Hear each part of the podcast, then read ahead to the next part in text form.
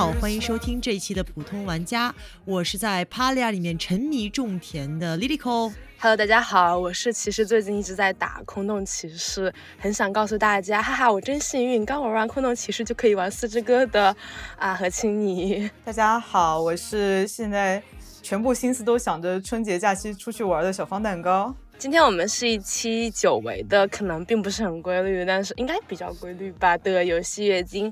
但是从这一期开始，我们的节目形式会发生一些微妙的变化。考虑到之前有朋友跟我们建议，我们会在每一期的游戏月经前适当的插入一些资讯，因此就是新的节目形式。如果大家有什么听完的感想，或者说是好或不好的评论点，欢迎在评论区和我们互动。可能以后游戏月经这个名字不会那么的贴切了，所以我们在考虑要不要把它改成什么 “A C G 月经、尤曼月经之类的。如果大家有喜欢的名字，或者说有想提议的名字，也可以在下面留言告诉我们。那就进入我们今天的资讯环节吧。首先，最近比较风大，且可能大部分玩家都有关注到的是，一月二十五号，逆转裁判四五六的重置版终于端上来了。这次的重置版是王尼喜。的精选集，就是说最开始的一部，它的故事不会以程步堂为主角，而系列的玩家或者说比较忠实的粉丝，应该也对这一作的重置版有比较大的期待，即便它可能在质量上略有逊色。因此，我想对卡普空说的一句话是：什么时候可以把逆转解释一二端上来？冷饭快炒一点吧！真是的。第二个值得关注的资讯是，人中之龙八也在同一天，也是一月二十五号成功发售了。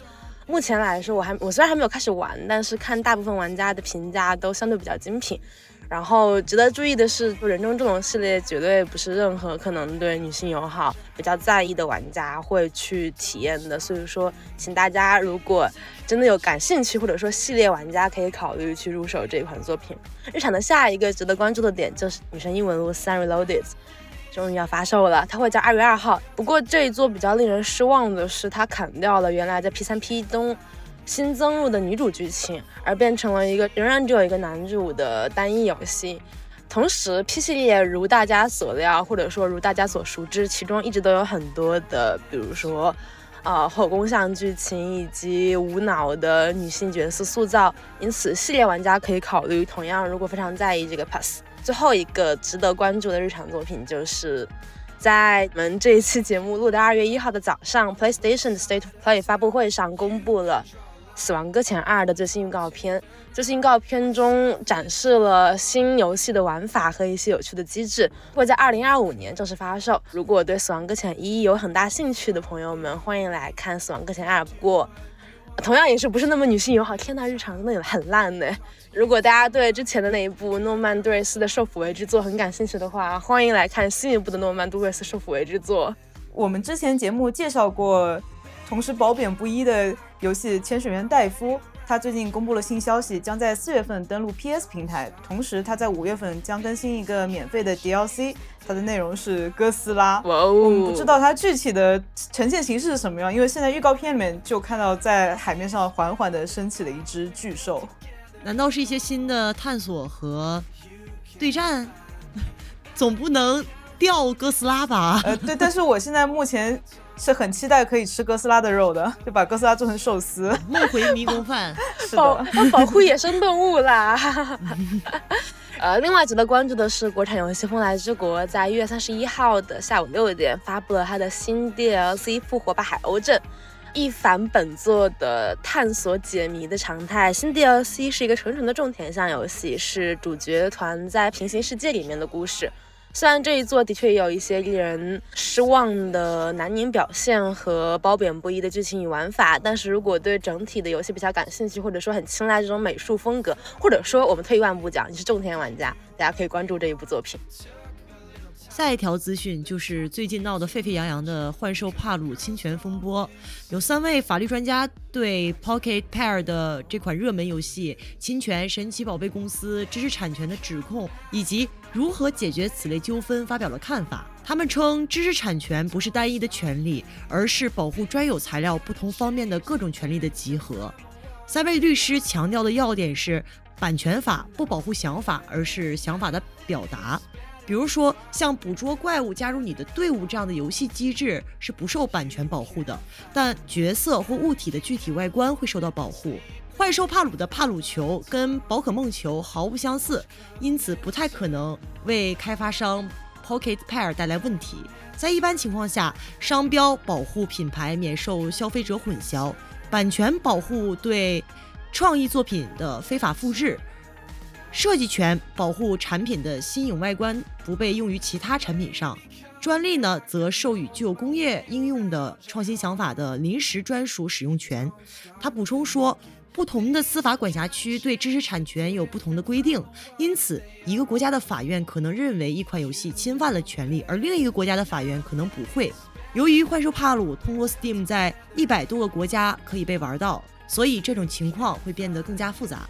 这样说着，我的 Steam 就弹出了一个你的好友正在游玩幻兽帕鲁。这样吧，我的评价是，我的评价是欢迎这家公司来中国打这个官司，你们会赢的。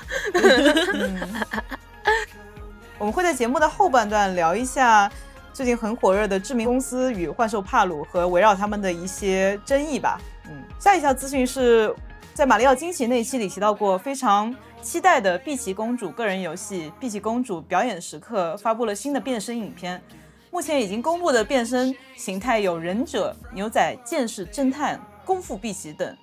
游戏将在三月二十二日发售，现在已经开启预购。终于有一个可能会女性友好的游戏资讯了，太不容易了。没错，最后一条资讯呢是一个小小的我的私货啊，因为。朋友的拜托，所以在这里小小的为他宣传一下。如果我们听友有玩瓦罗兰特的玩家，可以关注一下瓦罗兰特相关教学视频翻译账号 Nana Club。这是一个对抗语言霸权的全女字幕组，会搬运很多瓦罗兰特的教学视频，并且以女本位进行翻译。所以，如果是玩瓦罗兰特的玩家，可以去关注和支持一下。好的支持，下面呢就进入到我们正式的游戏月经部分了。我们首先要介绍的第一款游戏是我最近刚玩，然后小芳之前玩过的一款音乐游戏，叫《Bitch and Boons》的 demo，它并没有发售，因为目前是 demo 状态，已经公布了三关，然后可以去免费的游玩。如果大家有感兴趣的话，欢迎去玩这款游戏。这是一款就很难说，它有点像，它是音游，首先。那它有点像节奏天国，而不像任何的像 Cytus Two 之类的普面式音游，所以说它是一个纯节奏式游戏。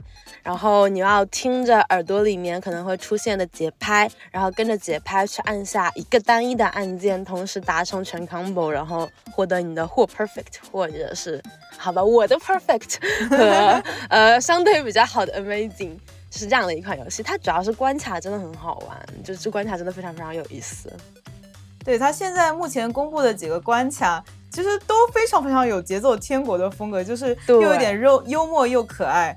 呃，他这个和节奏天国一样，都是只需要动用一个按键的，所以它其实不像那种音游，它可能考验你的整个什么动态视力的这种感觉，它这个完全就是考验你的节奏感。他现在公布的几关，一个有给顶球的海豚拍照片，还有呢敲钉子。在这个敲钉的时候，还会有猫猫来捣乱，就让我想到之前很火的整理游戏《A Little to the Left》里面也经常有猫猫来捣乱。我就想说，嗯，猫好人坏，猫啊干嘛了？然后另外第三关它是。就是是一只养在房间里面的金丝雀，然后跟一只飞在外面的蓝色的小鸟，他们交朋友的故事，就是小鸟在讲话，然后只要你正确的敲击 combo，小鸟就会讲出合时宜的话这样的。而同时这一关其实跟我们之前提到的那个节奏医生是有联动关卡的，在节奏医生中你也能够用他们的玩法玩出这样同样的旋律和节奏。然后就这个音游，其实我真的还蛮喜欢这种音乐游戏的，可能是因为我。视力不太好，动态视力不是很行，所以说玩那种普面式音游总是有一点嗯头痛的。同样类型的节奏医生，它也是你基本上不需要看画面上的东西，你只需要在听音乐，然后在第第七拍按下。虽然骗你啦，之后可能会有很多这样的呃复杂的节奏变换，其实这大概就是可能大家对不同音游类型的取向吧。呃，除了像多键式了，还有下落式以及浮现式那种。谱面上进行更多花式表现的音游。而像节奏医生、节奏天国，还有我们今天说的这个 Beat and Bones，以及之前在 Steam 上也火过一阵的那个褪黑素这款游戏，他们基本上都是只用按一个键，然后通过节奏的变化，而并非谱面的丰富度，去使整个游戏的难度提升。比如说反拍，然后切分拍，还有附点之类的拍子来打。所以说这种游戏它反倒会弱化视觉上的表现。比如说像刚刚小芳说的小猫会来捣乱，就是好好的小猫会来阻止你正确的拍钉子。而像节奏医生里面也会，它会通过比如说网络不好，然后你根本就看不清那个画面，然后忽然画面缩小，以及窗口到处乱飘之类的方式去弱化视觉要素。就还是那句话，这种音游你如果睁着眼睛打不过。你闭着眼睛是能玩过的，所以说我觉得它与其是像一款普面式的音游，倒更像是一款就是通俗易懂的学龄前的节奏音乐初步教育的游戏。非常欢迎对这类游戏很有兴趣的朋友们来尝试这一款有一点有趣的小品级音游，而主要是它是免费的，这个很重要。对，而且它的体量很小，就差不多十分钟就可以通关，就都可以玩一下。但是如果你要达到 perfect 的话，你要打一个小时哦。哎，其实我觉得这种音乐游戏，相比于像 Citus 那种，更加接近音乐游戏。这种应该叫节奏游戏。对，因为像 Citus 这种，整体来说不那么休闲的音乐游戏，我个人看法，我觉得更接近像 FPS 游戏这类。不觉得 C 图很像 FPS 吗？只不过你点的不是人的头，而是圈儿。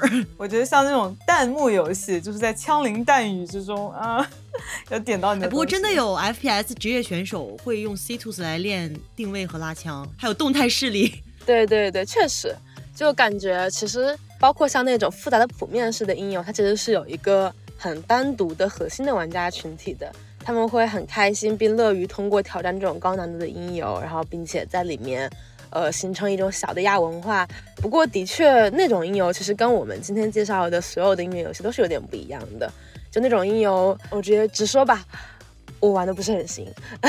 但是像呃《Bites and Boons》这种单纯的靠节奏的游戏，它其实是对乐理的强调，对节奏感的强调。而相比起来，像可能刚刚丽丽说。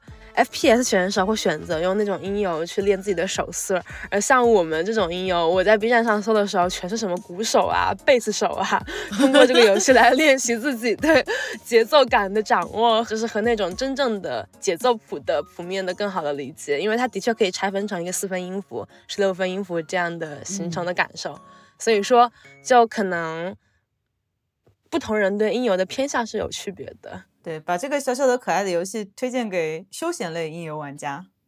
是的，欢迎大家在里面帮助小猫拍海豚顶球。好的，那我们就进入到下一款游戏了。下一款游戏啊，surprisingly，在我们这里竟然出现一个手游的推荐，surprise。这个手游就是最近刚刚上了国服的《姜饼人王国》。呃，Cookie Run Kingdom，其实呢，我推荐的是它的国际服，因为国服它是由腾讯代理的。据我所知，它的那个无论是资源的获取难度啊，还是活动的强度，好像都比国际服更加困难一点。哇哦！这个《姜饼人王国》它是一款 RPG 卡牌和模拟经营双重结合的游戏。简单来说，你有一个王国，然后它其实有点像是什么模拟城市啊什么的，你可以在这个王国里面自由建造一些各种各样可爱的建筑。但是呢，这些建筑它也可以产生资源，然后它产生的这些资源，你就可以拿去养你的卡片，然后这些卡片呢就是一个个姜饼人，这些姜饼人就可以出去打怪升级，这么这么一种概念。哎，它像之前那个国产游戏《江南百景图》。哦，江南百景图和这个游戏的区别在于，江南百景图可能是模拟经营建造更加偏重，而这这款游戏其实更加偏重的是战斗。哦，但是我推荐的原因就是因为从我玩的国际服里面，其实你如果不想去战斗的话，就凭他送的那些资源抽到的这些东西。完完全全都可以支撑到你把你的王国建到最高等级，然后就你只要不去追求在竞技场的那个排名，或者说不追求新的姜饼出来一定要抽到的话，其实可以是很休闲的玩的。啊，原来如此。但我最推荐这款游戏的原因，是因为在这个游戏里面，它的角色的性别刻板印象非常非常之少。我回头会贴一个图啊，它这个游戏里面现在最高等级的饼干叫上古饼干，上古饼干是游戏里面的五位上古英雄里面有三位都是女性。而且不仅如此，在游戏里面很多的女性饼干看起来就是没有性别刻板印象，都可以很强壮或者说很飒，而相反有一些被说明是男性的饼干却看起来很柔弱，就等于说是如果他不说明的话，你是看不出他们的性别的。嗯，反刻板印象，是的，是的，很不错。不过对啦。你姜饼人还要搞什么男男女女的干嘛对啦，姜饼人不都是被吃掉的下场？你好残忍！不要这样，因为这个姜饼人这游戏它的前身是一个跑酷类游戏，叫那个姜饼人逃出烤箱。它这些姜饼人的唯一目的就是不要被吃掉啊！天哪，好努力的姜饼人！是的，人类坏，姜饼人好啦。但不是人类烤的，是魔女烤的饼干。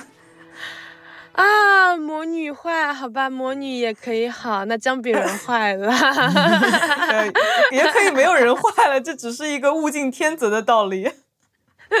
干嘛？你怎么忽然忽然变得更残忍起来了？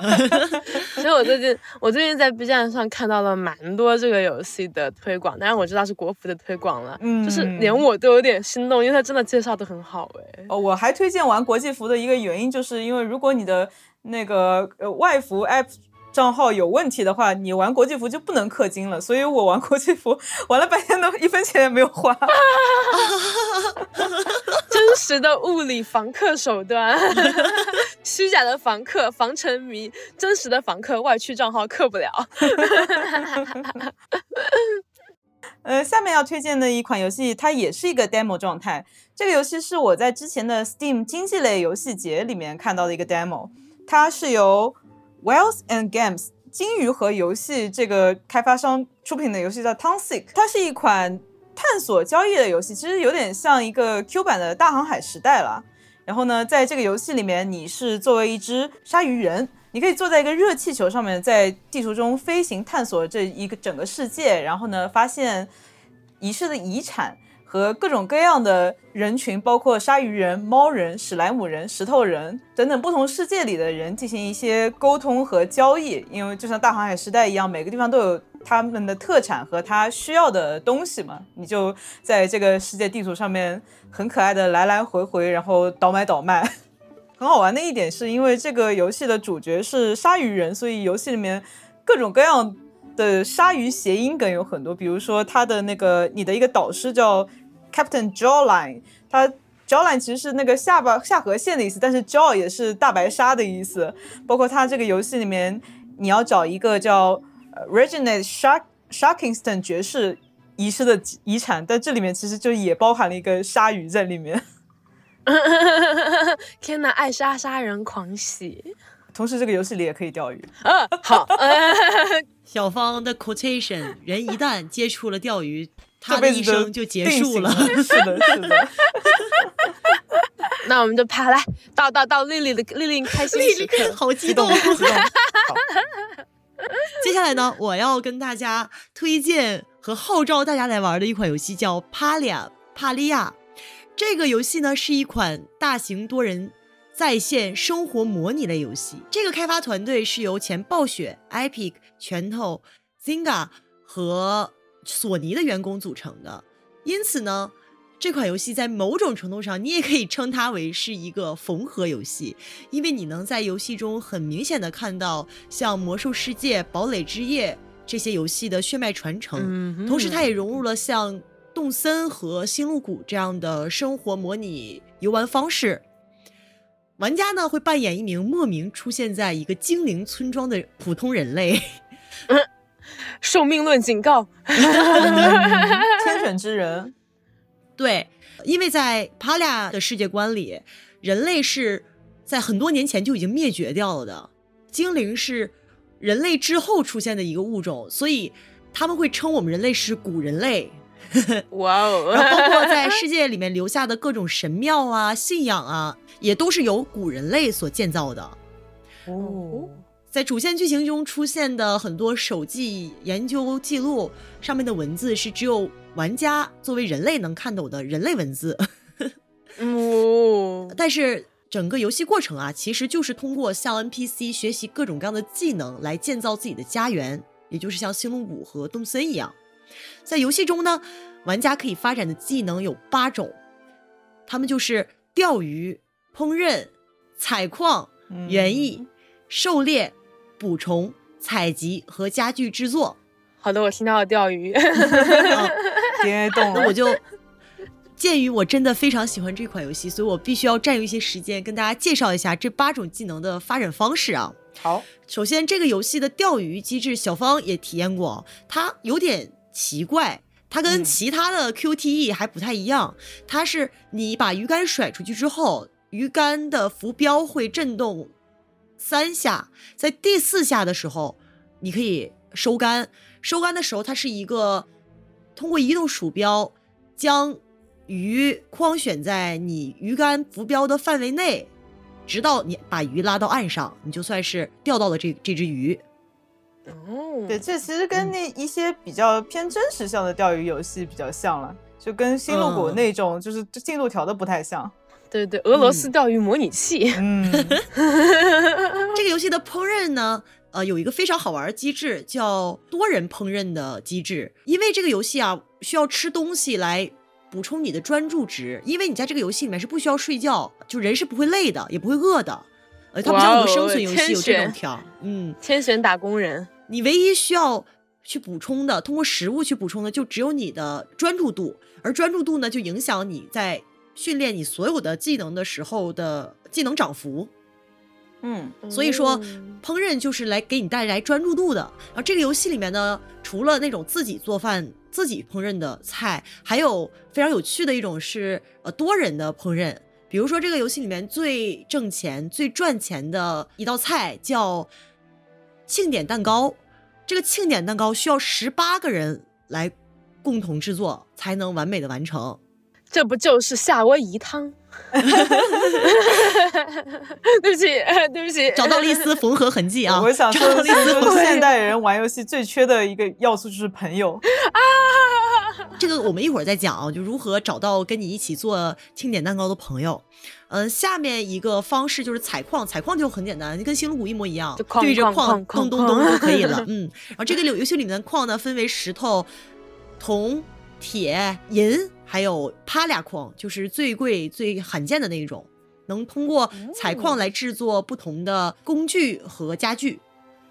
接下来就是园艺，园艺就是我们中国人最爱的种田。这个游戏的种田比较有趣的一点是，它需要你不同种类之间混种，因为每一种农作物都会有一些 buff，比如说哦，比如说在胡萝卜周围。一圈的农作物不会生长杂草，比如说在呃棉花四周的不需要过多的浇水，有蓄水的能力。这个都还蛮真实的耶。啊，对，所以你就可以通过安排他们的布局，让自己减负，精耕渐种。嗯。下面一个就是狩猎，游戏中呢有三种可狩猎的动物，一种是像狼的生物，一种是像鹿的生物，还有一种是。像松鼠的生物，比较独特的是，这个游戏里面有魔法生物，就这种三种生物有它们分别的魔法形态，也是需要多人一起去狩猎才能得到的。然后就是捕虫技能，捕虫也是虫子会同时可能带来像丝线呐这样的资源，可以通过把丝线织成丝绸制作家具。然后就是采集，采集的话就是砍树和采地上的一些花，就是传统的这种采集。嗯，家具制作呢，就是这个游戏非常重要的一部分了，也是我个人 玩这个游戏非常喜欢的一部分。你可以通过制作不同系列的家具来建造你的家，进行装修。这就是你为什么选择了教你家具制作的姐姐 NPC 成为你的 对，成为我的恋爱对象。对，自然而然我们的话题就提到了这个游戏里面它是有十位 NPC 恋爱对象的，这十位 NPC 分别是。特别有禅意的钓鱼导师，他是一名机器人，叫艾娜。啊，他竟然是可攻略对象吗？啊，他是可攻略对象，震惊！天哪，搞一些搞一些人外了，开始可以。很好，很多元。嗯，然后呢，就是独自带女儿的官夫矿工艾达里，他也是可攻略对象。带了一条狗的脏辫酷哥，你的狩猎导师哈桑。要是狗狗也能当可攻略对象就好了啊！人不能，至少不能。你给我去玩博德之门。呃，然后下一个可攻略对象就是一名古人类研究者，比较 geek 的那种形象的女孩，叫吉娜。我们这个村子啊，村长家的女儿，有点叛逆的肯亚塔也是可攻略对象。你的厨师、烹饪导师是一名喜欢调情的男孩，叫雷斯，他也是可攻略对象。寡言害羞的农民家的儿子叫奈奥，也是可攻略对象。其他的可攻略对象还有神秘的森林女巫大姐姐塔玛拉，活泼甜美也是我的女朋友 家具导师 Tissy，优雅的服装店店主耶尔，这些都是你在游戏中的恋爱对象。当然，你可以选择不跟他们恋爱，只做朋友。这个游戏我非常喜欢的一点啊，是就是 NPC 它是有自己的生活的，它不会从早到晚就站在一个地方等着你去找他交任务、做任务、买东西。他们呢每天固定时间上班，固也不一定固定时间啊，固定时间下班。而且呢，NPC 之间是有自己的错综复杂的关系的。就比如说我们刚才提到的那个农民家的儿子 Nell。他呢？他暗恋村长家的女儿，哦，肯亚塔。然后这个厨师雷斯呢，好像也喜欢肯亚塔。反正就是他们之间有一些我也搞不太懂的关系啊。而且在游戏里面会，你会很明显的看到，呃，比如说这个服装店店主伊尔和家具店店主 Tissy，他俩关系特别好。所以家具店店主经常就是不站在自己的家具店里，天天待在那个服装店里面。哦，为了谈恋爱，这个影响工作，他们也会摸鱼。哎，哦，他给我回上班啦！我要买东西。不是 不上班，对。而且这个游戏还有一些微妙的那种像现实生活中一样的阶级差距。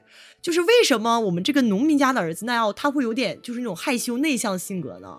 就你跟他聊天的时候，他总是会提到，哎，因为我家没有钱呢，我们家就是他家是住在农庄里面，就是是不是完全城镇中心的位置？这不就完全不城镇中心吗？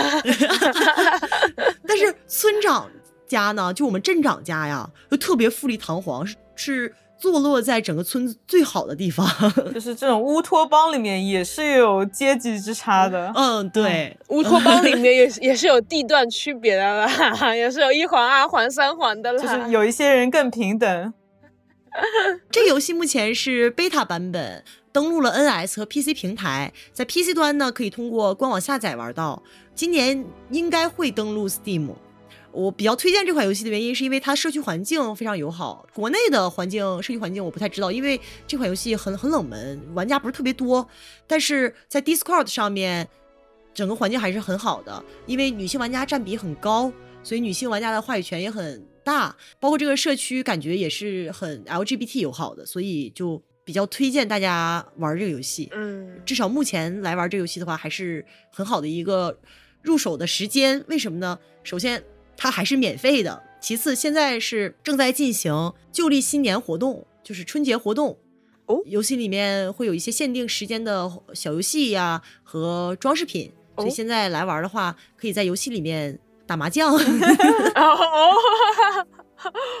血魂人狂喜，好的，对不起，好，对不起，对不起，对不起，欢迎大家来玩，和莉莉子一起打麻将和做庆典蛋糕啊！求求各位来玩吧，不要逼我跪下来求你们。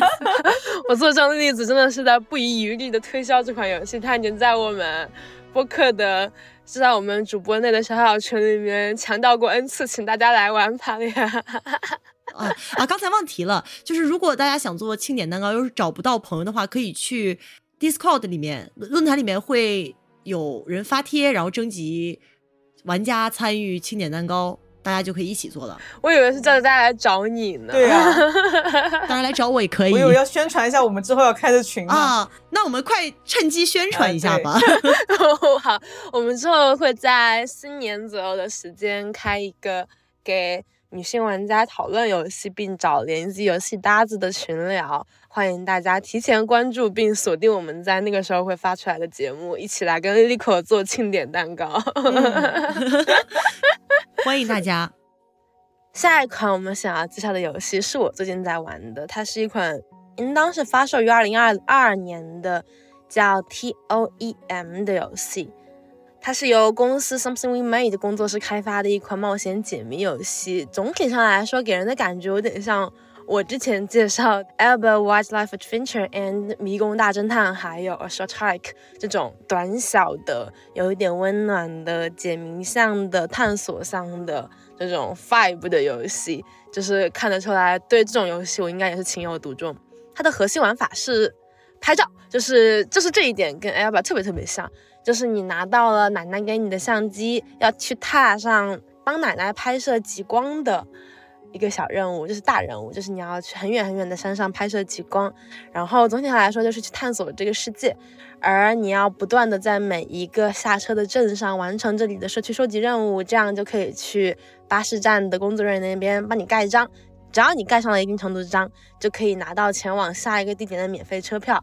因此，我们的玩家或者说我们的主角小女孩，我认为她是小女孩，当然可能有些玩家认为她是小男孩，但是我不在乎你们。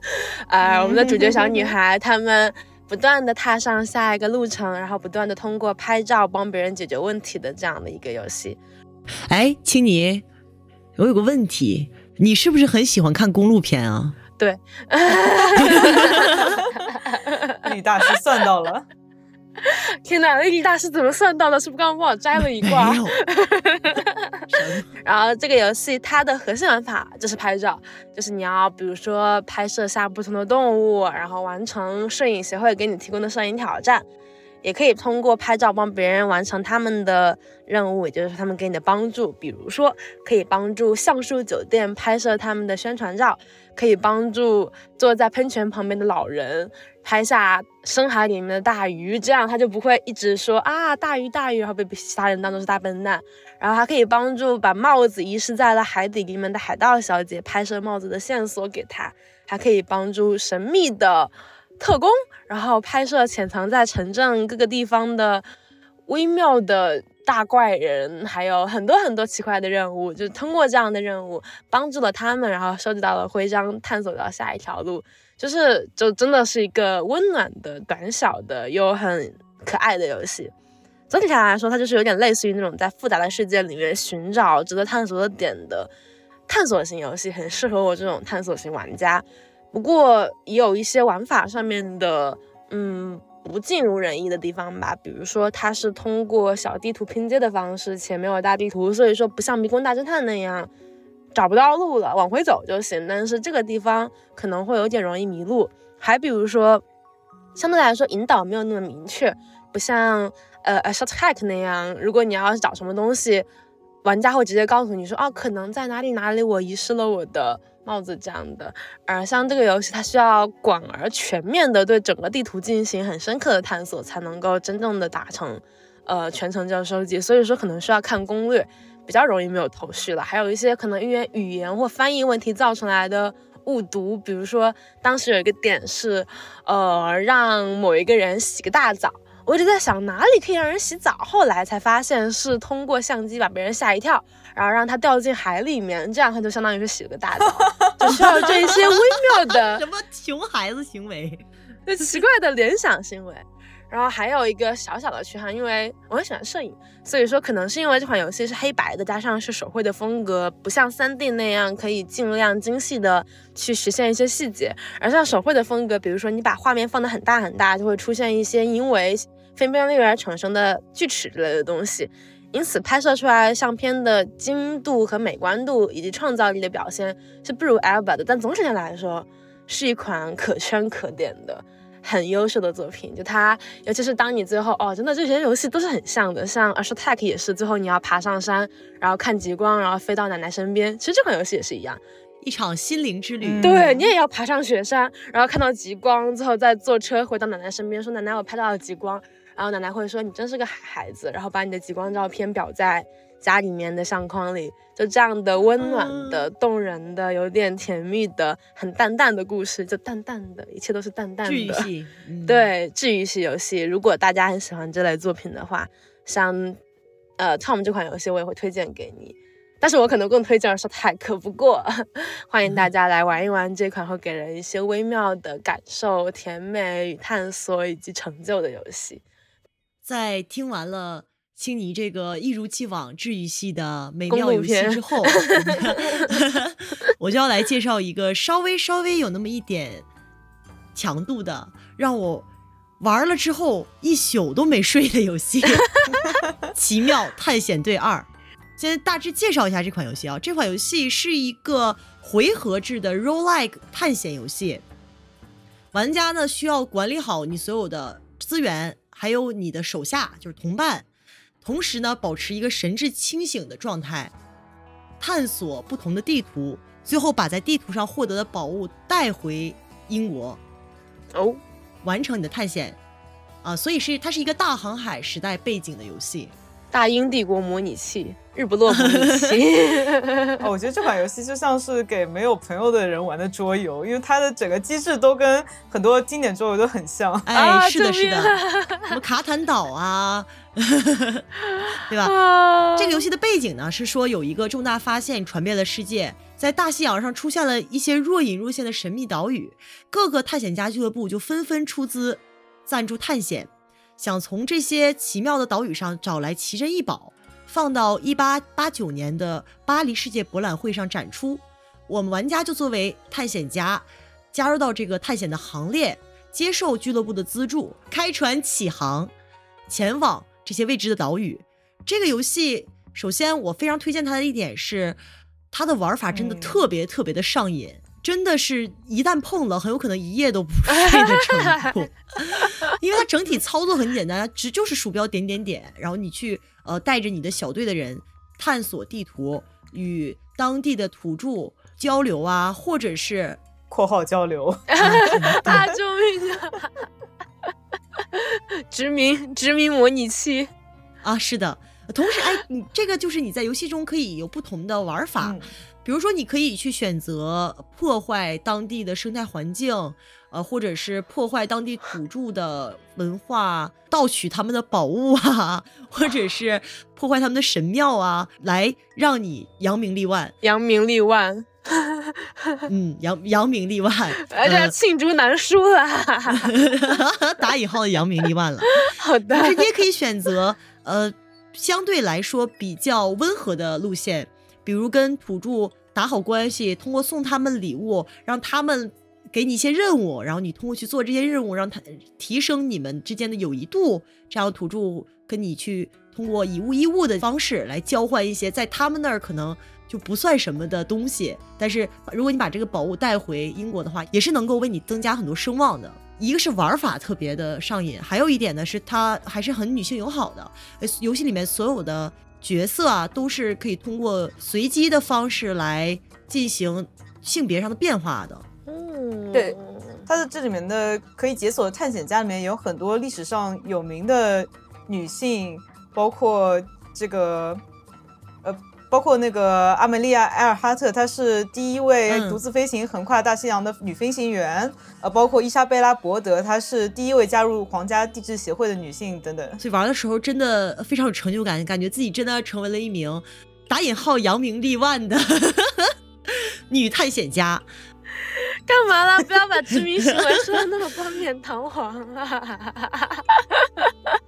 呃，在游戏中还可以带着动物去进行探险。因为如果你带人的话，你跟同伴之间需要维持他们对你的忠诚度，你需要通过给予他们物品，或者是在一些休息时进行一些选择，来让他们更加信任你，不然的话就有可能半途脱队啊。我还好啊，半途脱队我以为呢，我以为是那种海上孤、海上命案之类的东西。半途脱队很恐怖的，半途脱队之之后，你的背包格数会减少，然后你就不得不被迫扔掉一大批东西。啊！而且你战斗的时候可用的骰子会变少，那好吧，那就人坏很有可能直接就团灭。但是如果你带一群动物的话，比如说游戏里面有猎犬、呃上古的翼龙、大山羊，你可以带他们去进行，而且你还可以招募当地的土著加入你的团队。那不也是人吗？对，但是土著性格比英国人好多了，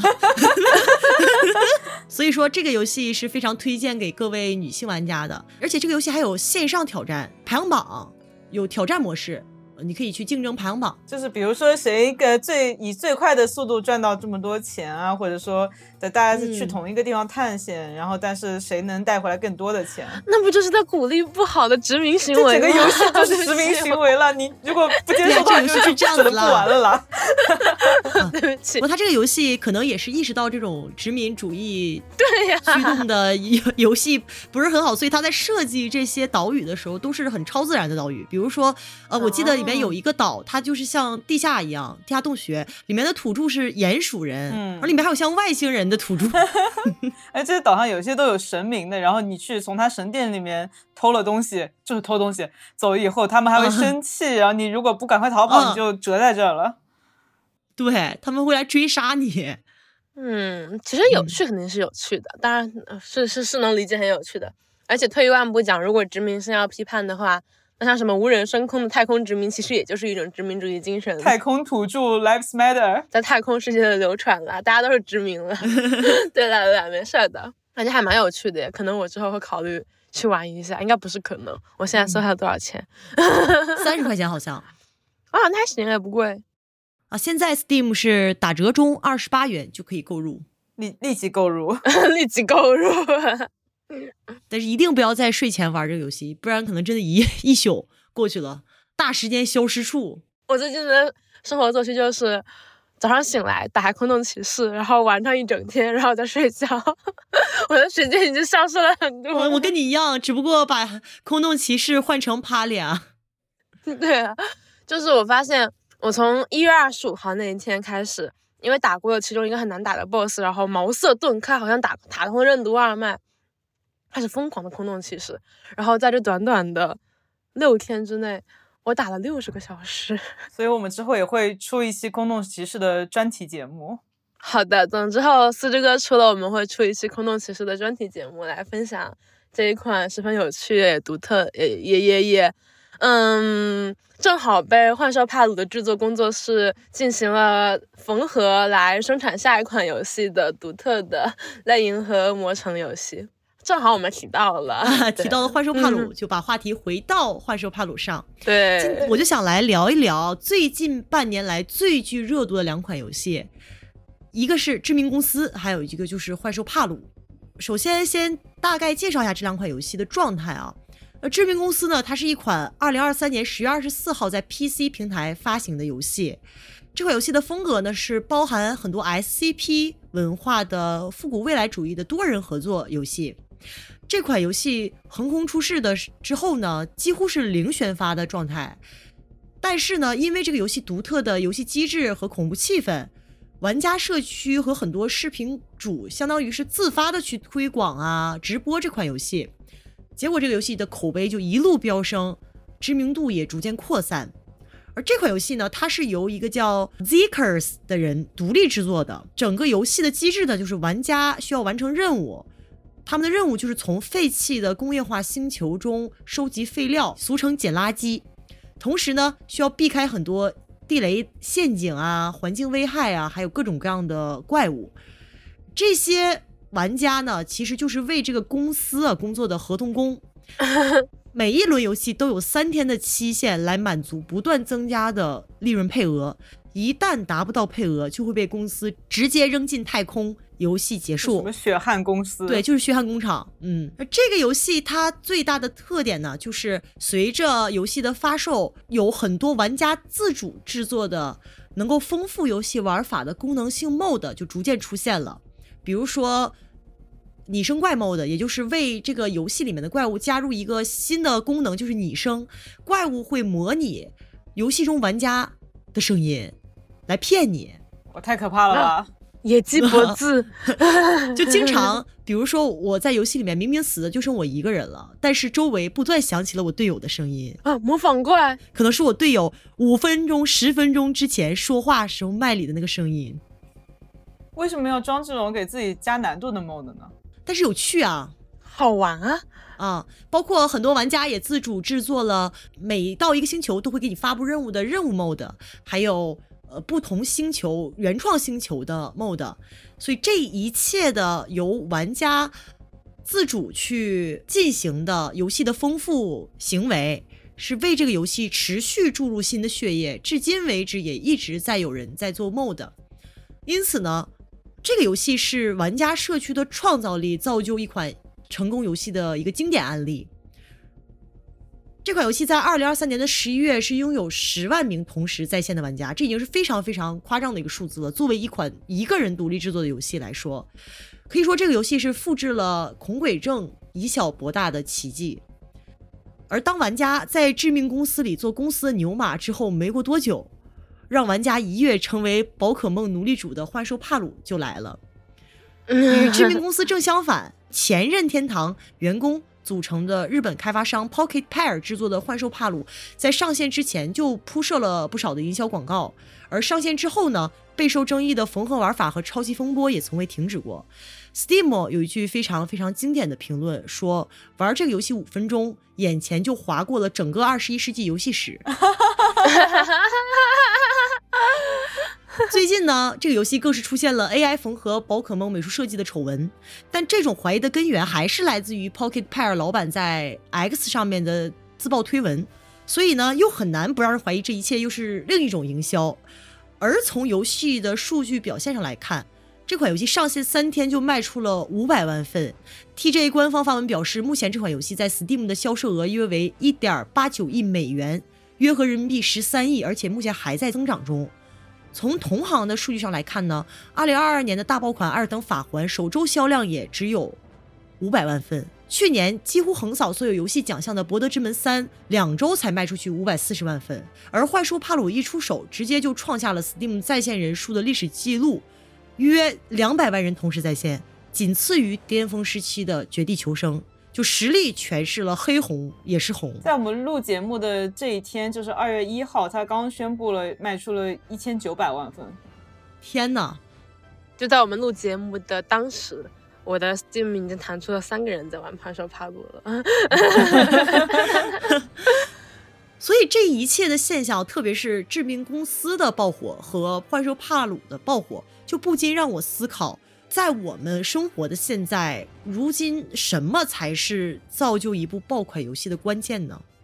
其实爆款游戏它应该被拆分开来，就是它应该是爆款和游戏和游戏。对，爆款这个东西 它是可遇不可求的，但游戏就是可能对于我们游戏玩家来说，一个游戏的品质是好是坏，它是优秀的还是不优秀的，即便。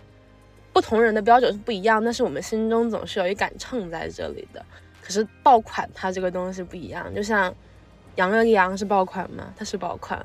然后合成大西瓜是爆款吗？它超级爆的。还有各种原神是爆款吗？它爆的不行了。但是对于这些游戏，它是好是坏，或者说它在我们心中这辆游戏质量的秤上面，到底能被排上几何，它是。不能说的，因此把爆款和游戏拆分开来之后，游戏的好与坏，它能不能带来游戏的爆与不爆？我觉得这个明显的答案是否定的。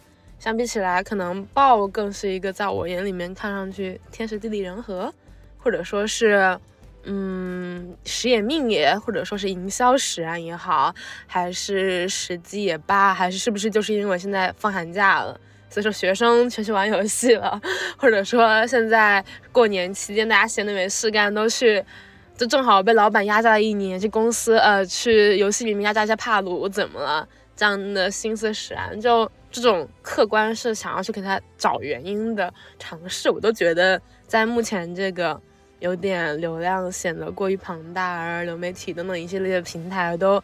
超乎了我们，就超乎了他们做社会科学人的想象的时候，这种理由找的都显得很羸弱，都显得比较，嗯，奇怪了。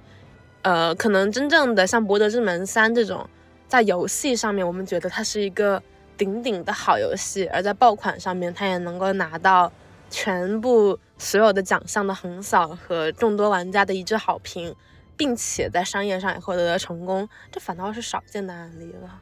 嗯，我觉得刚刚栗子讲的两款游戏，就是致命公司和幻兽帕鲁是两种类型的爆款游戏。致命公司这款游戏可能也是因为它引用了很多互联网上的。呃，广受大家热爱的带一点神秘元素的这个故事背景，所以就引发大家热爱。而幻兽帕鲁呢，我觉得它跟公知名公司不是一个方向的原因，是因为它走的是，如果刚才说，呃，知名公司它其实走的是亚文化的道路，幻兽帕鲁可能就是走的是，呃，借鉴最主流的游戏文化的道路吧，可以这么说。嗯，对对对，其实这个看玩家群体也能看得出来，就是知名公司的。玩家群体几乎也都是核心的玩家群体，对，平时就会玩游戏的人会去玩知名公司，而幻兽帕鲁其实吸引了很大一部分平时不太会玩游戏或者不太会玩呃 Steam 上面的这种游戏的或者是外服游戏的玩家。呃，同时就根据他的受众群体，很多都说是因为喜欢宝可梦，而且他们说是因为那个。那个 Game Freaks 不出类似的开放世界游戏，而幻兽帕鲁出了，所以他才来玩。呃，我可以合理猜测，有一些是小的时候玩过宝可梦啊，就比如说在级别掌机上玩过的，然后可能很之后也没有怎么玩游戏，现在突然出来了这么一个游戏，填补了他一个是小时候的梦想，第二个是他中间缝的这二十年的游戏，可能这些受众他们也没有玩，所以他们也没有。非常深刻的感觉到这是抄袭，真的吗？我我猜测。对于《幻兽帕鲁》的这段时间的风波嘛，也有很多玩家是持这样一个态度，就是说他们承认《幻兽帕鲁》是一款抄袭游戏，是一款缝合游戏，但是这款游戏做的好玩儿，所以这款游戏就自然而然应该受到如此多的热爱。那么对于一款游戏来说，好玩儿就决定一切这样的论断，我不知道你们有什么样的看法？我会觉得，其实作为一个游戏玩家和游戏的体验者来说，你能自然而然感受到的一件事情，就是所谓的玩法创新，这是一个很难的事情。嗯，与其说现在在大家都在讨论我们要怎样去做玩法创新，倒不如说大家讨论的是玩法创新真的还有可能吗？就我们真的还能从哪里找到出某一种全新的闻所未闻、见所未见的玩法，然后来创造出一款全新的、没有跟任何一款游戏有相似之处的游戏吗？这个可能是否定的。而所谓的抄袭、缝合之间道德的交叉点在哪里？我们应该从什么样的地方才能去以道德的支点去批判某一款游戏？这个其实也变成了一个越来越难以讨论和越来越不好讨论的事情了，因为最近的或者说近些年的游戏，很多的很知名的游戏，它都至少不说是抄袭，它也有缝合之嫌的，只是它缝合程度的多少，或者说碰瓷的公司粉丝群体大不大，或者说它嗯对面的那个。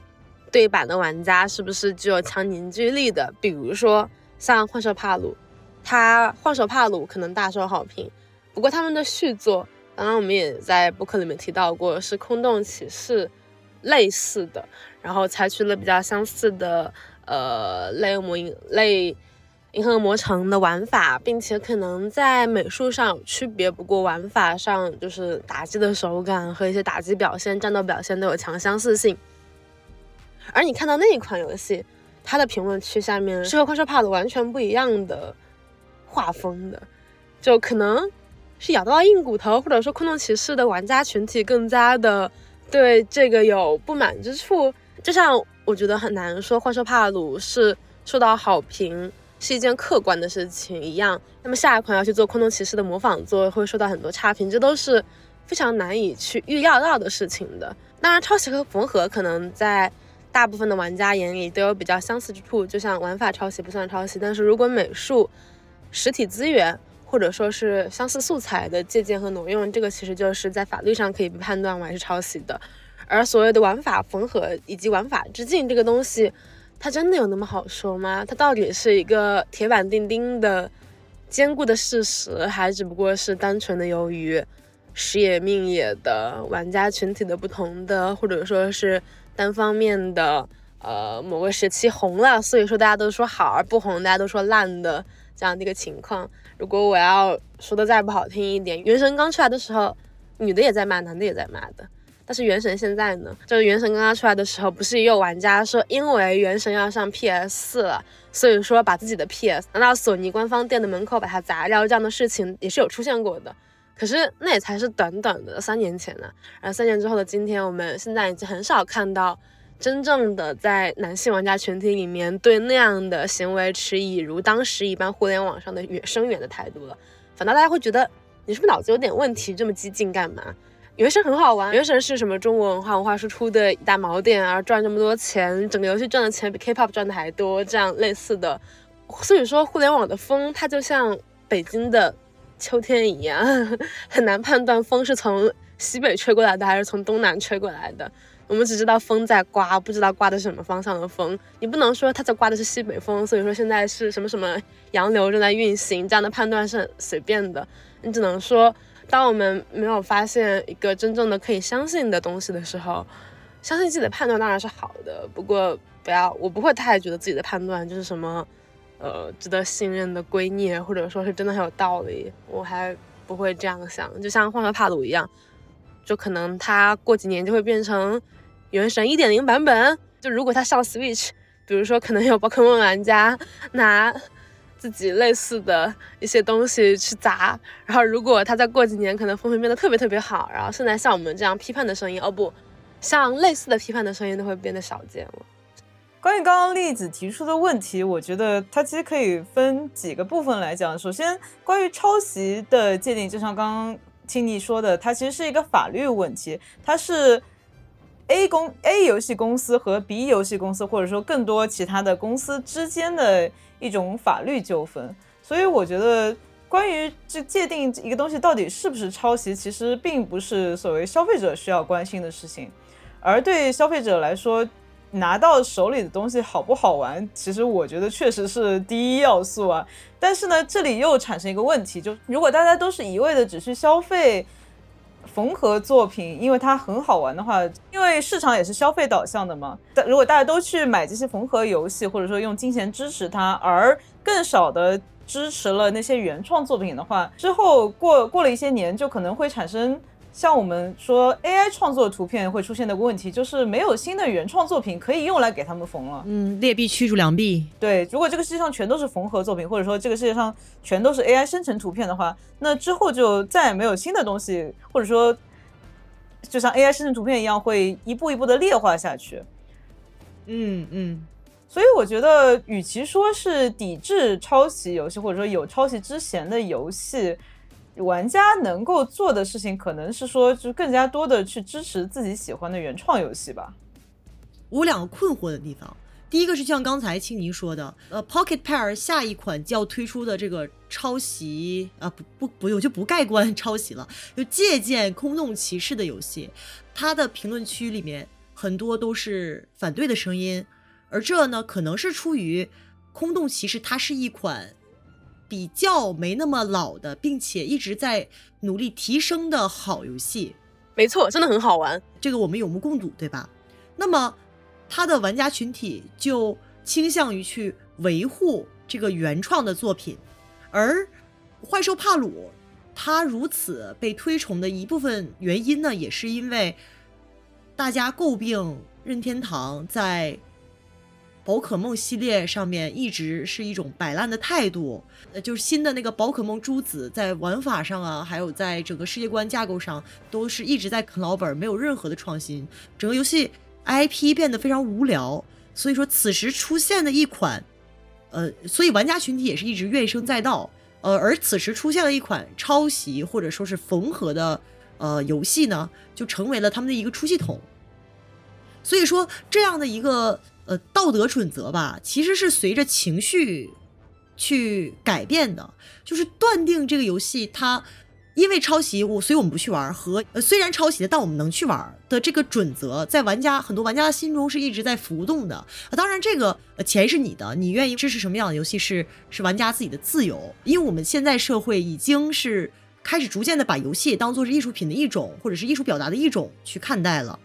那我们去看电影，或者是书籍，或者是呃绘画作品，很少会有如此的争议，就是一款抄袭作品。或者是一款可能是抄袭的作品，就很少会有这样的争议存在。确实，我我觉得还有一个点就是，除了刚才像丽丽说的，呃，宝可梦的开发商 Game Freak，它其实不是那个任天堂做的，它任天堂是它的发行商。嗯，呃，Game Freak 在这么多年之内，它其实。游戏并没有什么太大的玩法上的创新，它每一代都是微创新，所以可能玩家有点怨声载道。就除了这个之外，其次呢，就可能就大家会觉得 Game Freak 是一个家大业大、背靠任天堂的大公司，所以呢，就算它被那个呃幻兽帕鲁影响到了，就比如说一代宝可梦的销量，对整个游戏公司可能影响也不是特别大。而像空洞骑士的开发商这个 Team Cherry 樱桃公司，它可能就是如果它它的新一代游戏或者说它之前的销售被幻兽帕鲁吸走了，它可能就没法维护下去了，这样玩家喜欢的这个游戏就无所为继了。嗯。其实也很难说。我也虽然我们刚刚其实有提到过，在某一些那一款游戏下面，全部都是一概怎么看到这么多游戏的影子的批评之声。不过也有一些，就可能像李说的，只要好玩我们就行之类的乐子人，他们说啊，没关系，超可以的，只要你下款游戏能够有空洞骑士那么好玩，那谁先出我们就拥立谁为樱桃社，因为樱桃社的四之歌迟迟不出，导致玩家的怨声载道也是很多了。就我觉得。其实对于这样的问题，在没有得到一个大家都更加信赖的结论之前，无论道德判断和道德批评，我觉得是好的；而不道德判断认为玩家有权去选择自己觉得好玩的游戏，我觉得也是个人的权利。不不过无论如何，不能够放弃的就是还是要去思考一下这些事情，因为它确实。一方面影响着我们未来会玩到的游戏生态，另外一方面也不断的更新着这个时代属于新一批玩家的好游戏的定义到底是什么。嗯，所以，哎，这个确实是。就宏观上来讲的话，嗯，显然可玩性不是一个游戏的唯一。对，嗯，是的。而微观上或者具体到某个人的身上去看的话，那可玩性就是第一位的。对对对对对，是的，好，所以说你们谁把空洞骑士的抄袭做做出来了，我就拥立你为下一个樱桃社。真的假的，亲你？我才不相信呢！我也不信，别在这反串。对不起，对不起，可是真的瘾犯了，怎么还不出啊？好，嗯，那我们我们这一期的寄语，我的寄语非常简单。求求你们不要逼逼我跪下来，求你们 来玩帕利亚吧。好，那我也想好了我的机遇，我不忘始终，初心不改。哎。我真幸运啊！刚刚玩完《昆洞骑士》就可以玩到四之歌了。我希望樱桃社不要逼我跪下来求你，快把四之歌出出来吧！我真的很想玩，我现在真的瘾很大，让我玩，我要玩四之歌，我要玩四之歌了。嗯，好，那我的寄语就是希望更多的人去玩帕利亚陪莉莉子做蛋糕。落泪了，小芳，我的好姐妹，好陪，嗯，陪你口做大蛋糕。呃，在节目的最后呢，我还想再重申一下前面我们节目中间也讲到过的，我们可能会在春节后的第一期宣传我们的一个女性玩家交流和找对战搭子群。然后，因为我们现在还在进行一些关于群如何管理啊，还有群的规则的这个探讨之中。如果大家有什么想法，也可以在评论区告诉我们。然后到时候我们群建好了，就会在节后的那一期节目里面公布出来。好，那这期节目就到这里结束。如果你喜欢我们的节目的话，请在下面点赞、评论、转发、收藏，你的支持对我们来说非常重要，谢谢。不要忘了关于我们。这一期新的 new 版本的月经节目名字的提案，欢迎大家给我们你最有灵感和最有趣的想法。好的，我们下期再见，拜拜。